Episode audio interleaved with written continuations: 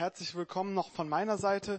Ich finde es eine Ehre und die drei Kandidaten haben schon sehr viel Gutes wirklich gesagt. Da war sehr viel dabei, was wir rausnehmen können. Ähm, ich finde, es ist passend. Es passt gerade zu einer Reihe, in der wir uns befinden, und zwar eine Reihe Herzenssache. Ähm, das ist eine Reihe, die wir vor einigen Wochen angefangen haben. Da ging es am Anfang um Gottes Leidenschaft für dich. Dann kam das Thema Gottes Leidenschaft für diese Welt.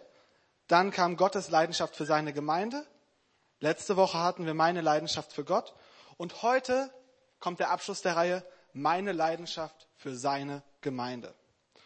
Und als Experte würde ich einfach mal vorschlagen, schauen wir uns doch an, wie sich so die ersten Gemeinden verhalten haben. Ne, also, weil meistens merkt man ja so, wir heute nach 2000 Jahren haben wir alles verfälscht, ne? Wissen wir? Nein, Spaß. Ähm, aber wir können uns mal angucken, wie war es denn damals in der ersten Gemeinde? Und da finden wir in der Apostelgeschichte 4, ab Vers 32, äh, einen sehr interessanten Text.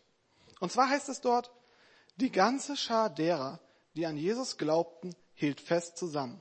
Alle waren ein Herz und eine Seele. Nicht ein einziger betrachtete irgendetwas von dem, was ihm gehörte, als sein persönliches Eigentum. Vielmehr teilten sie alles miteinander, was sie besaßen. Vollmächtig und kraftvoll bezeugten die Apostel, dass Jesus der auferstandene Herr ist. Und die ganze Gemeinde erlebte Gottes Gnade in reichem Maß. Es gab unter ihnen auch niemanden, der Not leiden musste. Denn wenn die Bedürfnisse es erforderten, verkauften diejenigen, die ein Grundstück oder ein Haus besaßen, ihren Besitz und stellten den Erlös der Gemeinde zur Verfügung, indem sie das Geld vor den Aposteln niederlegten. Davon wurde dann jedem das zugeteilt, was er nötig hatte. Einer von denen, die den Bedürftigen in dieser Weise halfen, war Josef, ein Levit von Zypern, den die Apostel Barnabas nannten. Josef verkaufte ein Stück Land, das ihm gehörte, und stellte das Geld, das er dafür bekam, der Gemeinde zur Verfügung, indem er es vor den Aposteln niederlegte. Ich find's krass. Also ich weiß nicht, was ihr so denkt. Ähm, ich meine, was sie letztendlich taten, das ist so die erste Frage. Ich will einfach ein paar Fragen an diesen Text stellen. Die erste davon ist, was taten sie? Nun, sie teilten. Teilen ist eine wunderbare, herrliche Sache. Mir persönlich fällt Teilen super leicht. Ich bin immer schon, wollte ich gerne teilen. Also das war schon von klein auf. Es war meine liebste Sache zu teilen. Ähm, ein Beispiel, eine Beispielgeschichte fällt mir gerade ein mit meinem Bruder. Ähm, also wir waren nicht immer ein Herz und eine Seele, natürlich nicht. Aber Teilen war auch damals mit meinem Bruder fiel es mir unglaublich leicht. Einmal eine Situation war, ähm, wir hatten einer älteren Person bei Rewe ähm, etwas tragen geholfen und aus Dankbarkeit hat sie uns dann alles Geld gegeben, was sie noch in, als Kleingeld in ihrem Portemonnaie hatte. Das waren dann ein 2-Euro-Stück, ein 1-Euro-Stück und so 15-Cent-Stücke ungefähr, die dann 63 Cent oder was ergaben.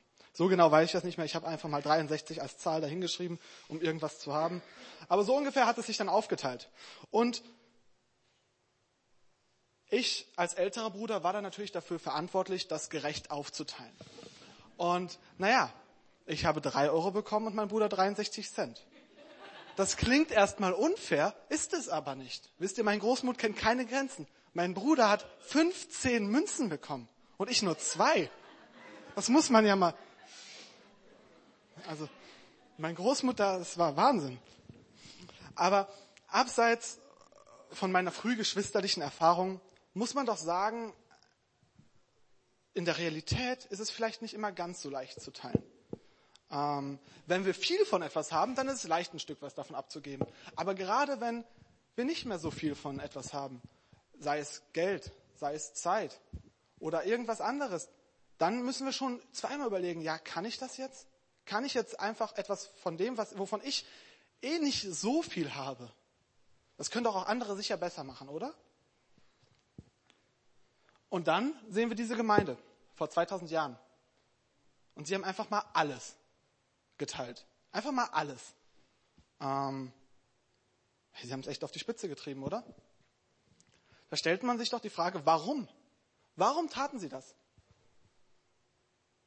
Und die Beweggründe für das Handeln dieser Menschen finden wir direkt am Anfang der Textstelle, in Vers 32, wo es heißt, die ganze Schar derer, die an Jesus glaubten, hielt fest zusammen. Alle waren ein Herz und eine Seele. Da hat sich eine Gemeinschaft gebildet. Die, waren, die haben zusammengearbeitet, die gehörten zusammen, die waren nicht zu trennen. Und ähm, sie haben sich alle der Sache Jesu hingegeben. Und ähm, ihre Intention war so, hey, diese Menschen um mich herum, die haben denselben, dieselbe Erfahrung mit Jesus gemacht wie ich. Sie haben Jesus erkannt in ihrem Leben. Ähm, sie haben die, eine Lebenswende vollzogen. Da muss ich ihnen doch etwa auch etwas Gutes tun, wenn ich es kann, oder? Und ich meine, es ist doch selbstverständlich, wenn derjenige, der neben mir leidet, dann helfe ich ihm doch, oder? Also es wäre ja blanker Hohn zu sagen, ähm, du hast kein Geld und oder leidest Hunger, ähm, lass mal für dich beten. Ich gehe dann nach Hause, schlag mir den Magen voll und du kriegst nichts von mir. Dann ist ja das Gebet total sinnlos. Also ich meine, nein, es ist nicht sinnlos zu beten, aber hier könnte man ganz praktisch, ganz praktisch etwas umsetzen von dem, was, wovon Jesus sprach. Jesus hat auch den Menschen zu essen gegeben. Er hat ihnen das gegeben, was sie brauchten. Das ist zum einen eine Beziehung zu Gott, zum anderen aber auch ganz natürliche Dinge. Die ersten Christen haben alles geteilt. Wie in einer Familie. In einer Familie ist es auch nicht so, dass du sagst so, du darfst nicht an den Kühlschrank, okay, wenn die Kinder sich die ganze Zeit die Süßigkeiten aus dem irgendwo hernehmen, dann sagt man schon irgendwann nein. Aber prinzipiell würdest du nicht sagen deinem Kind so, du kriegst jetzt nichts mehr zu essen, weil ich will nicht mit dir teilen, verdien dir selber Geld. Und genau dieses Familie sein, füreinander sorgen, um sich umeinander kümmern, wollen wir auch hier in der Gemeinde leben. Da steht's. Wir wollen Familie sein.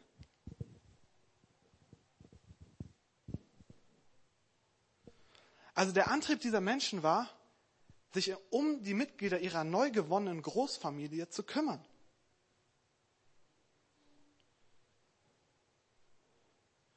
Ihr Tun hatte damit zu tun, sie haben etwas für den anderen gemacht. Für dich. Ich mache es für dich.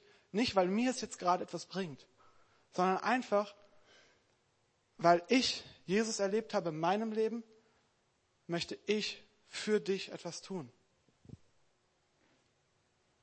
Das ist doch wirklich nachahmenswert, oder? Aber die Frage ist, ähm, hier hat noch keiner wahrscheinlich sein Haus verkauft und den Besitz der Gemeindeleitung zu Füßen gelegt. Woran scheitert es? Ähm, vielleicht habt ihr es schon mal beim Esstisch erlebt. Es gibt noch ein Stück und zwei wollen es. Und dann heißt es, in guter christlicher Sitte, nimm du es. Nein, du. Nein, du. Nein, du. Also man muss ja wirklich den anderen dazu zwingen, etwas zu nehmen.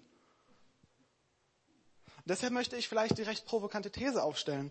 Ich glaube, es würde gar nicht daran scheitern, dass wir nicht bereit wären, etwas zu geben, sondern vielmehr an der Bereitschaft, etwas anzunehmen. Denn zu diesem Thema für dich etwas zu tun, für den anderen etwas zu tun, gehört auch natürlich, dass der andere es annehmen muss. Nehmen wir mal an, Person XY hat Geldsorgen.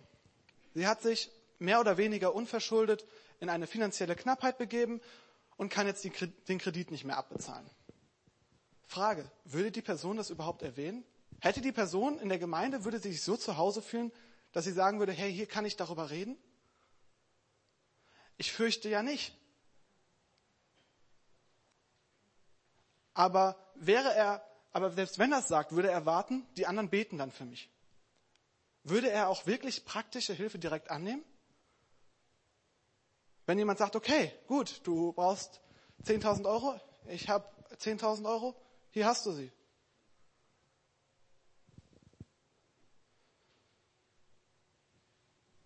Ich glaube, er würde mindestens sehr hart, äh, sehr lange zögern, bis er es überhaupt annimmt. Und das ist seltsam. Gerade hat er noch gebetet, Gott versorge mich, und jetzt kommt die praktische Versorgung und er will sie nicht annehmen.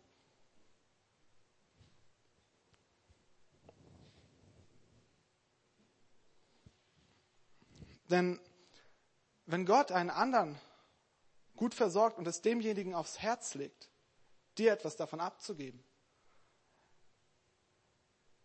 dann sollte er es auch annehmen.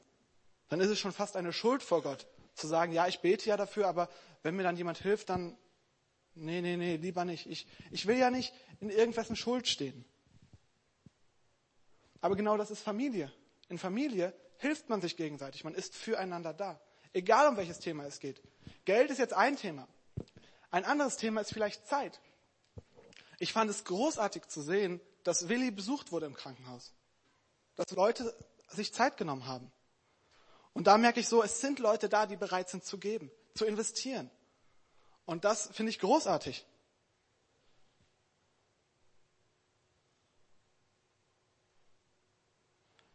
Aber wie können wir es noch besser machen?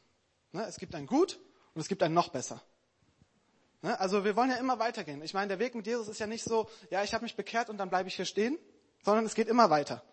Jeden Tag lernen wir neue Dinge, etwas Neues und wir gehen immer, immer weiter unseren Weg mit Jesus. Also, vierte Frage, wie machen wir es besser? Nun,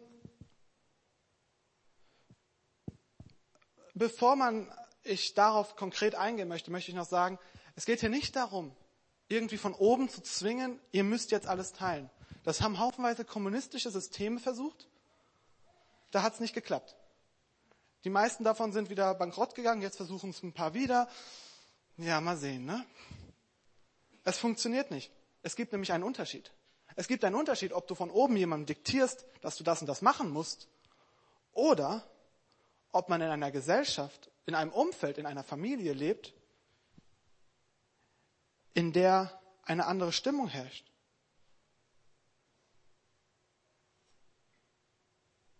In der eine Stimmung herrscht von selbstloser Liebe, von überschwänglicher Freude und von aufrichtiger Anteilnahme.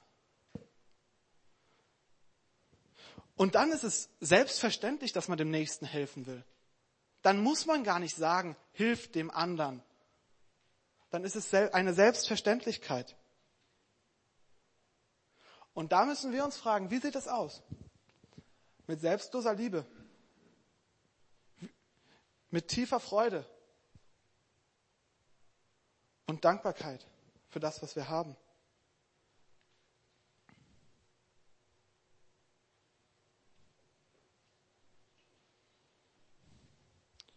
Und ich finde es schön, dass man zum Teil schon das sieht, aber ich wünsche es mir noch mehr. Es ist ein zentraler Wert hier in der Gemeinde, Familie sein. Wie schaffen wir das noch besser?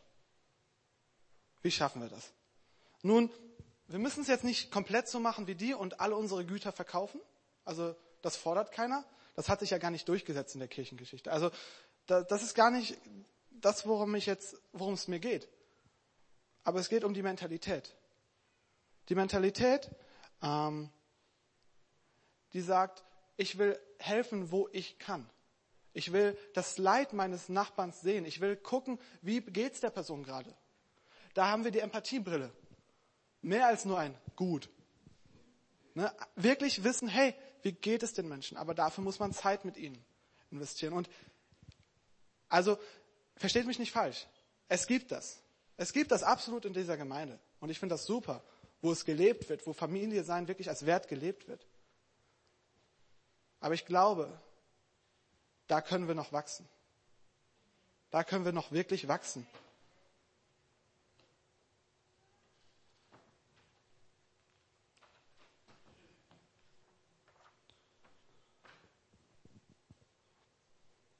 Und ich habe jetzt viel Geld über Geld gesprochen, über Zeit. Ganz praktische Sache wäre auch, zum Beispiel hat ein Mitglied in der Gemeinde, dessen Auto ist kaputt. Du kennst dich zufällig mit Autos aus. Du kannst ihm helfen. Das sind ganz praktische Dinge, die nicht viel erfordern, außer dass wir das leben, was Jesus sich unter Gemeinde vorgestellt hat, eine Familie. Ich möchte euch zum Abschluss vier Dinge mitgeben. Erstens, sei dir bewusst, was Jesus getan hat. Er hat seinen Sohn hier auf diese Erde geschickt für alles, was wir verbockt haben. Vielleicht sagst du, ist gar nicht so viel. trotzdem ist es was da. Vielleicht sagst du, ist ganz viel, dann weißt du, woran du bist. Sei dir bewusst, woraus er dich befreit hat, für was du ihn loben und preisen kannst. Zweitens, gehe mit offenen Augen durchs Leben. Habe ein Ohr für die anderen Menschen, für ihre Befindlichkeiten, für das, wo, was in ihrem Leben gerade ansteht. Du kannst nicht für alle Menschen da sein. Das brauchst du nicht versuchen. Aber fang irgendwo an. Und dann drittens, wenn du irgendwie herausfindest, okay, der und der Person geht's schlecht, dann frag doch einfach mal Gott, hey, bin ich vielleicht die Person, die diesen Menschen jetzt helfen sollte, die ganz praktisch Familie sein, leben soll. Und viertens, lass dir helfen. Wir sind eine Familie und da ist ein uns zu viel. Und trotzdem, lass dir helfen. Sieh es als eine Art Lobpreis, die der andere gerade macht, wenn er dir hilft. Es ist wie Lobpreis, weil du genau einfach das, weil du Gott damit die Ehre gibst. Wenn du jemandem hilfst, ist es wie Lobpreis. Du gibst Gott damit die Ehre. Nichts anderes ist das. Also schlussendlich bedeutet Leidenschaft für die Gemeinde. Leidenschaft für die Menschen und bereit sein, ihnen in ihrer Not zu helfen. Ich möchte einfach zum Abschluss ein gemeinsames Gebet sprechen. Ich weiß nicht, ähm, wie du heute hier bist, ob du vielleicht sagst so, hey, ähm, ist ja, klingt ja alles ganz nett hier mit diesem Jesus, aber eigentlich hat es nichts mit mir persönlich zu tun. Ähm, wenn das auf dich zutritt, trifft, dann lade ich dich ein, heute eine Entscheidung zu treffen, zu sagen, hey, ähm, ich weiß nicht, was auf mich zukommt, aber ich will es ausprobieren. Ich will ausprobieren, was dieser Jesus in meinem Leben machen möchte. Ich will ausprobieren, ob er vielleicht wirklich in meinem Leben wirkt.